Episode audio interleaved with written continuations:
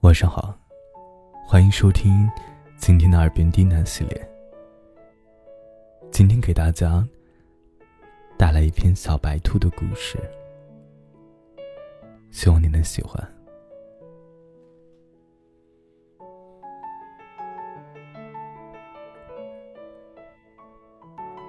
小黑兔和小白兔是一对，每当他们在一起的时候啊，都会很甜很甜。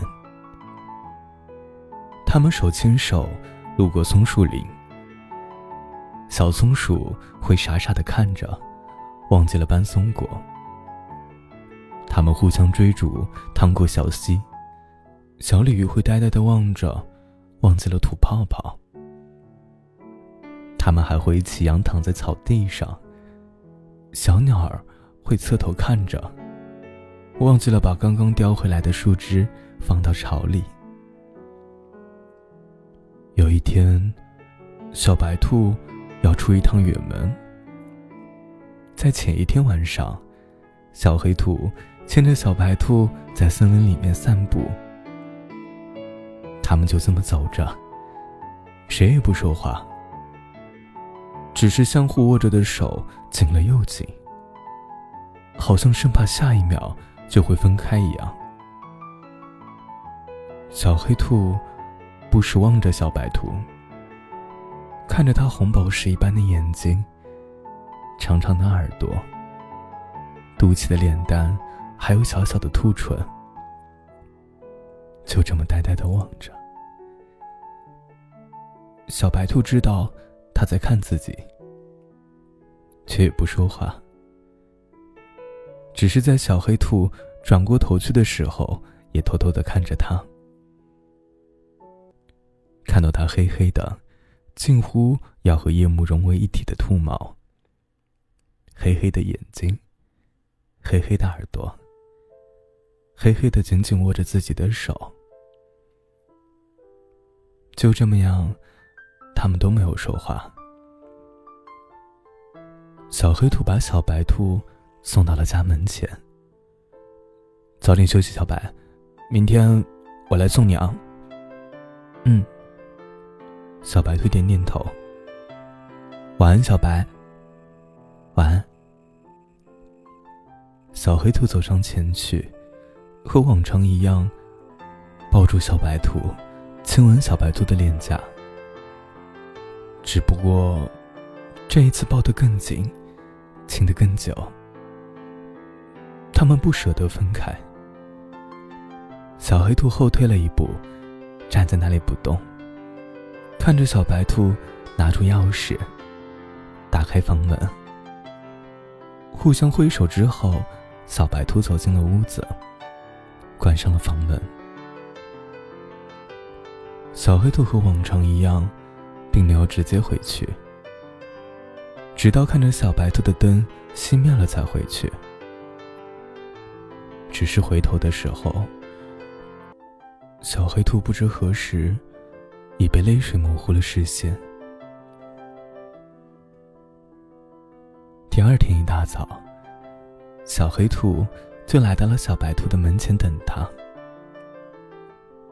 接过小白兔的手，他们就这么走向森林车站。一路上，他们一句话也没有说，想放慢脚步，但是却担心刺猬车长等急了。但他们还是尽量走得慢一些，互相握着的手紧了又紧。到了车站，小黑兔把小白兔送上车。走下车后，小黑兔抬头望着车内自己深爱的小白，他好担心。担心他会不会记得外出的时候带一件外套？会不会忘记带伞？会不会半夜睡觉蹬被子？会不会感冒？会不会生病了不吃药？会不会熬夜？会不会吃到他最喜欢的胡萝卜？会不会忘记吃早饭？会不会？会不会想自己？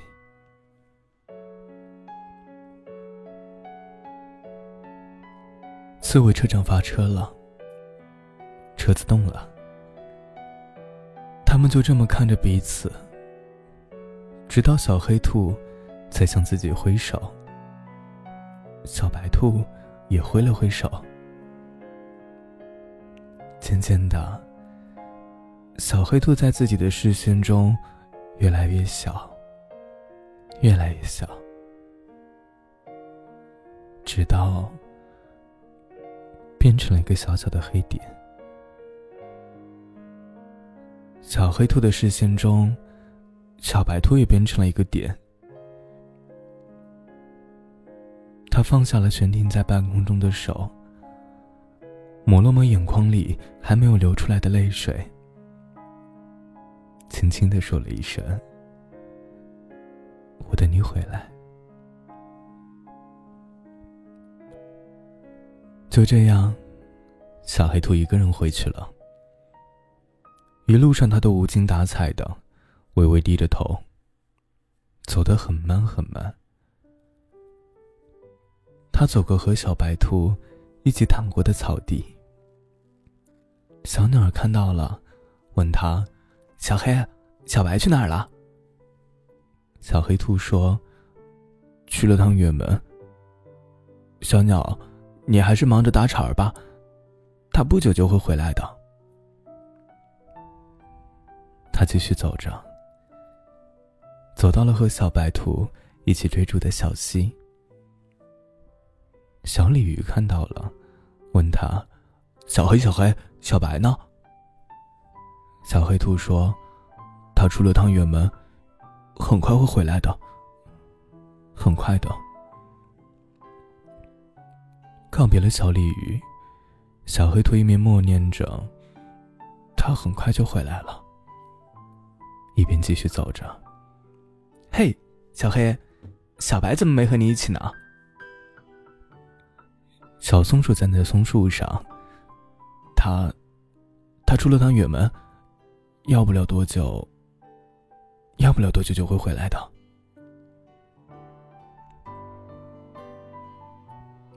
回到家之后，小黑兔呆呆的坐在窗边，盯着一盆小小的花，那是要送给小白兔的。它很快。就回来了吧？小黑兔这么默念着。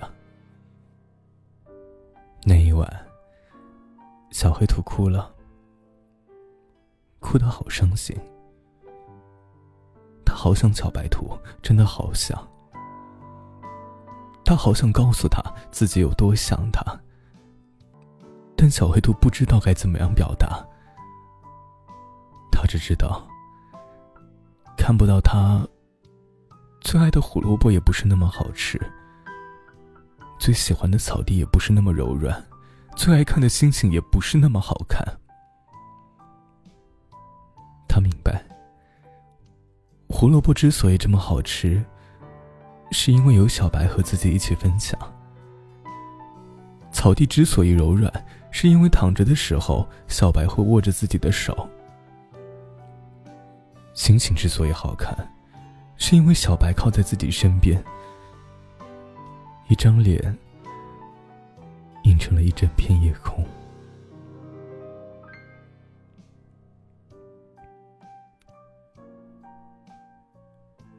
小白兔和小黑兔在短暂的分别之后又再一次见面了继续过着普通又满足的生活。